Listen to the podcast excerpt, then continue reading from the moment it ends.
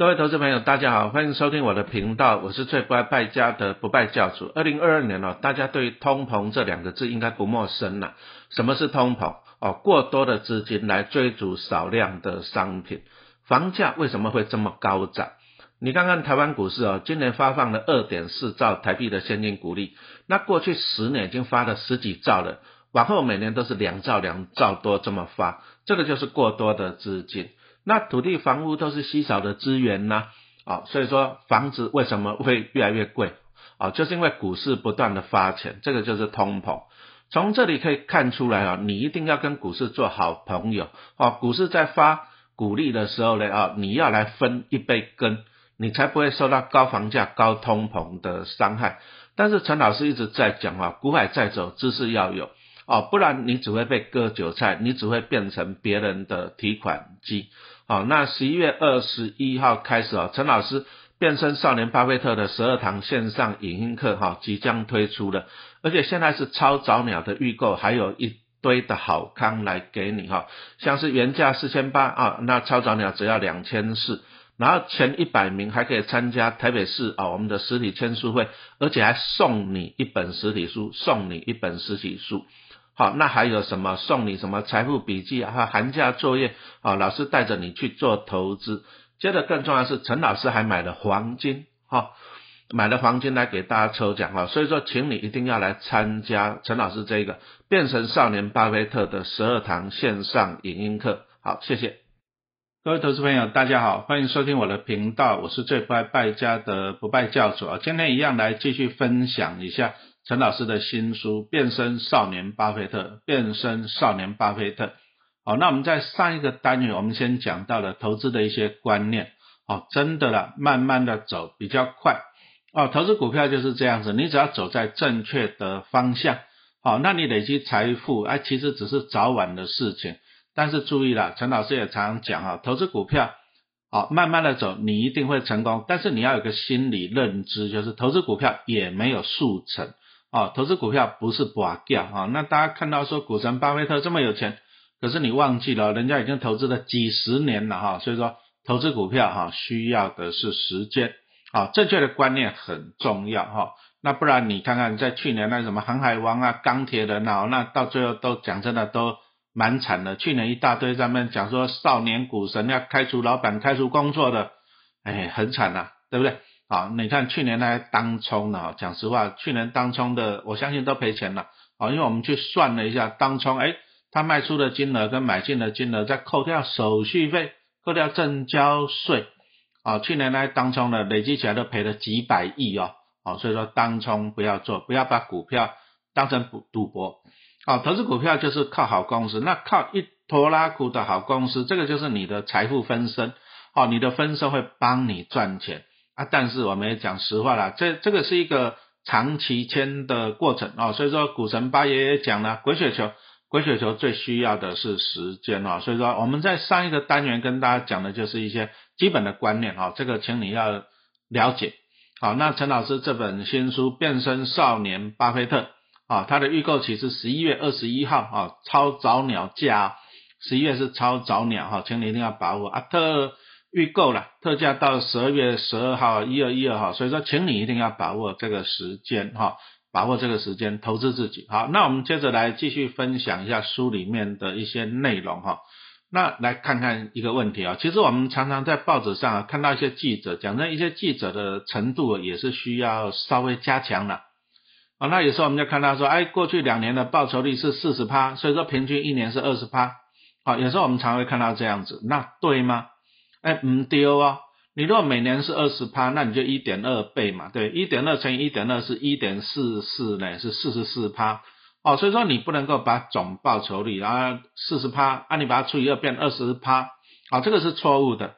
那在这里我就利用我们啊，我们中学生你都有教到的等比级数嘛，对不对？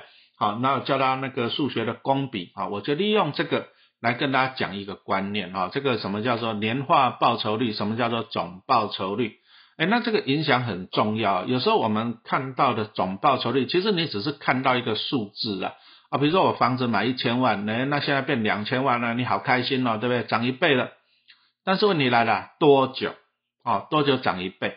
啊，所以说我们在投资来讲，我们除了要知道说，哎，成长了多少倍以外呢，我们更需要知道是他花了多少时间啊，这个才是最重要的。好，那个就是年均的报酬率。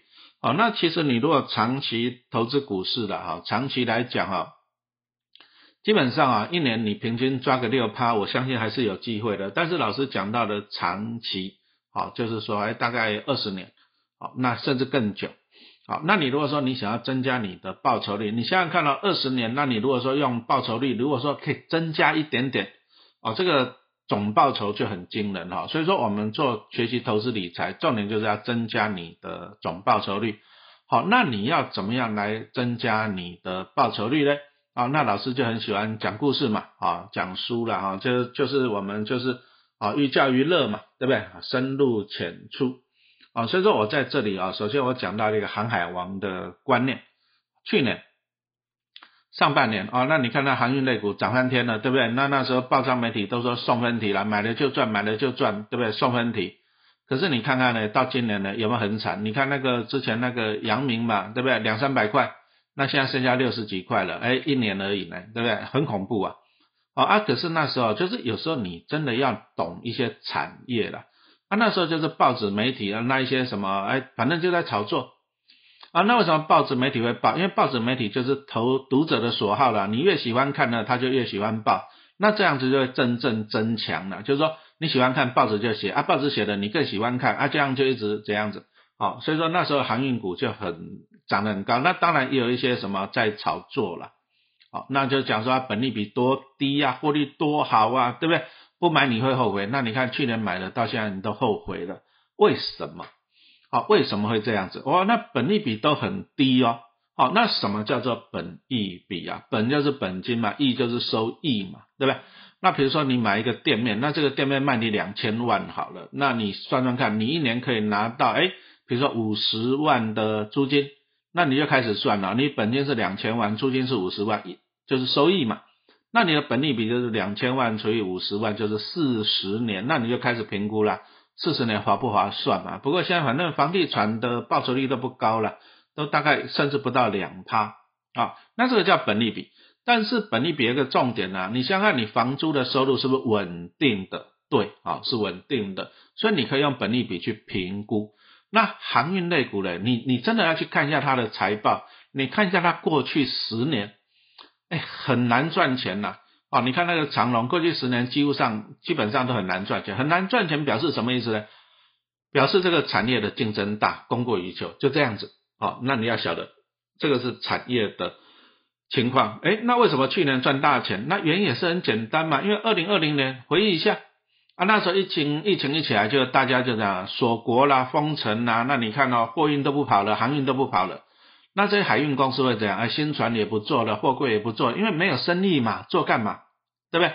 那结果没有想到，从去年开始啊，慢慢的就复苏了。复苏以后，那问题来了，来了，之前之前累积的那些货物还是要运呐，啊，结果大家就在抢船呐，抢货柜呀，好，那就供不应求，供不应求就造成他们获利大好。可是你要晓得，这个是因为疫情导致的一次性因素。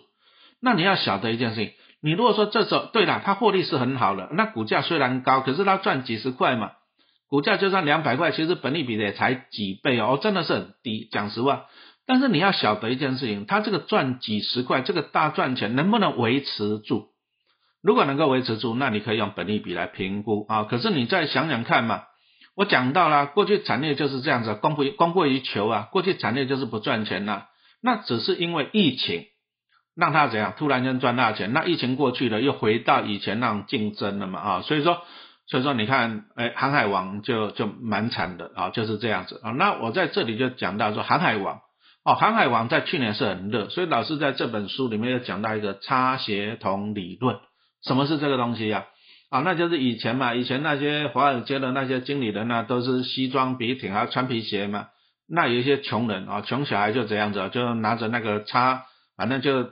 擦鞋的小工具，来一个小板凳呐，啊，看到客户来了就坐在那边就帮他擦皮鞋，啊，就这样子。以前有这个行业擦鞋童，哎啊，结果他后来发现，当股市很好的时候，那些擦鞋童竟然给那些专业经理人报名牌的，讲这只股票啊，讲那只股票很好。那你想想，擦鞋童就是在社会最低低层的哈低等级的，因为他也没有去读书嘛，他只能够工作赚钱。那你看在这个最社会最低层的都在谈论股票，那表示怎样？过热，过热。好，那这个就是引申出了差协同的理论。好，那当看到一个过热的情况会怎样？哎，赶快卖出。好，为什么呢？股市过热，连差协同都在讲股票了，表示大家都是把所有的钱都 all in 去股票了。那你想想看啊，大家都 all in，大家把所有的钱都投入股票了，结果是什么情况呢？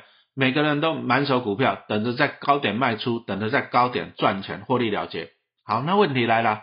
大家都等着卖股票呢，那只要没有人买，或者只要有人卖，那那个兵败如山倒，这个股价就整个都打回去了。好，这个叫做差协同理论。那你再想想看，在去年航海王最热的时候，对不对？像不像？大家街头巷尾都在讨论航海王，对不对？那这个就是差协同理论哦。所以说，其实股市中有一句名言呐，大家都有听过吧？十个人当中有九个人赔钱，只有一个人在赚钱。那你绝对不要当那九个人。当九个人在讨论股票的时候，航海王的时候，你绝对要怎样？要恐慌了哈。所以我在这里我们就提到了哈，差协同理论，用航海王来跟大家讲这个理论。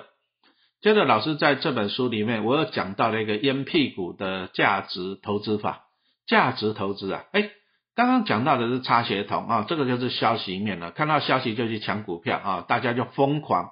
那还有另外一个指标是什么呢？烟屁股，什么意思呢？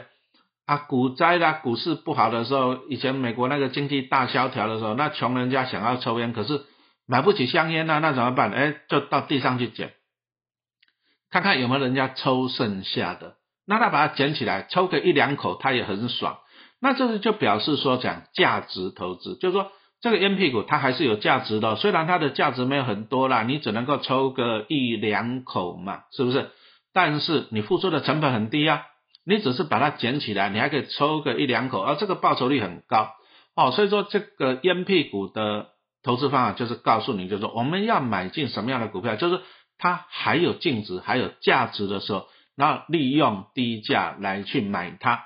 好，那这个就是烟屁股的净值投资法了。那其实陈老师也在粉丝团跟大家分享过很多啊，像老师从去年啊，二零二一年跟今年二零二二年哈，那我就去买那个什么台湾气银。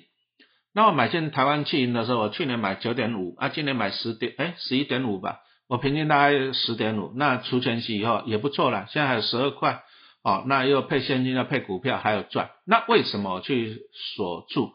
好，这一个台气，那我们还是讲到了价值投资，哦，那就是我们讲到了烟屁股的理论。然后，当它的股价低于它的净值的时候，我在去年在买台气的时候，我看它净值大概有十三块多，可是股价呢，股价也才不到十块钱。那你想想看呢？你用十块钱去买十三块的价值，划不划算？划算嘛。好，那问题又来了。为什么它有十三块的价值，可是股价只剩下十块钱呢？为虾米？为虾米？很简单嘛，疫情嘛。因为这两年因为疫情，那疫情啊，那你看中小企银，它就是放贷给那些中小企业的银行啊，讲错了，中小企业啊，放贷给他们。那中小企业在疫情讲真的，他们比较艰难呐，那比较艰难，那也就表示说啥？有时候你放款了，你会收不回来，这个叫呆账，会影响到获利。这第一个。那第二个就是降息啊，银行降息，那你想想看呢？你看去年大家都在疯的买房子，因为利率太低了，一点三一趴，利率低就去买房子。那银行来讲，它因为利率低，它赚到的利差就比较少了。那你看像现在这样升级上来了，好，台湾就是半码、一码跟半码，这样升级是两码，两码就零点五趴啊，零点五趴，一码是零点二五趴。那你看看啊，银行这样升级一点二。升息零点五趴来讲，哎，它的房贷利率、房贷收入就增加了嘛。比如说你如果说你贷款一千万，那升级个零点五趴，你等于一年你要，我们只讲利息了，你就要多缴个五万块啊，零点五趴就千分之五嘛，对不对？好，所以说升息对银行的收入是有利的，那但是降息对银行是不利。那台积银就是它前两年第一个疫情，第二个就因为降息，好让它不好。啊，但是大家都知道嘛，疫情会结束嘛，对不对？那接着又走升级循环，那当然它就受惠了哈。所以说你看台气银哈，那前九月获利真的是不错，已经超越去年了。那这个我就把它拿来当麻豆来讲这个烟屁股的净值投资法哈，就是说我们喜欢买那个股价低于净值的公司，但是股价低于净值有它的原因，所以说你要看它的未来的展望性，这样清楚没有？哦，如果说它未来的展望不好。公司都一直赔钱，公司都没有在赚钱，那股价低于净值是反映它未来没有赚钱，那这时候不能追哦，你这时候追了，它净值还会一直下去，因为它一直赔钱呐，啊，这个要小心啊。但是如果说是只是说因为一次性的意外的因素，那导致它的呀股价低于净值，哎，那其实啊，他如果说未来的获利这样会成长，那其实这反而是一个捡烟屁股的时间点哈。那陈老师就捡了两百张的台积银，目前大概赚了五六十万吧，我也没有仔细算啊，但是因为它获利在成长，我就继续抱着。那这个就是烟屁股的啊净值投资法啊。那详细的内容啊，其实因为 podcast 的只能够讲声音啊，图表数据没办法呈现哈，所以说还是麻烦你看陈老师的新书哈啊，变身少年巴菲特，十一月二十一号开始超早鸟特惠价哈，请你一定要把握这个。好，把握这个超级便宜的时间点哈，那我们后面再继续来跟大家分享书里面的内容。好，谢谢收听。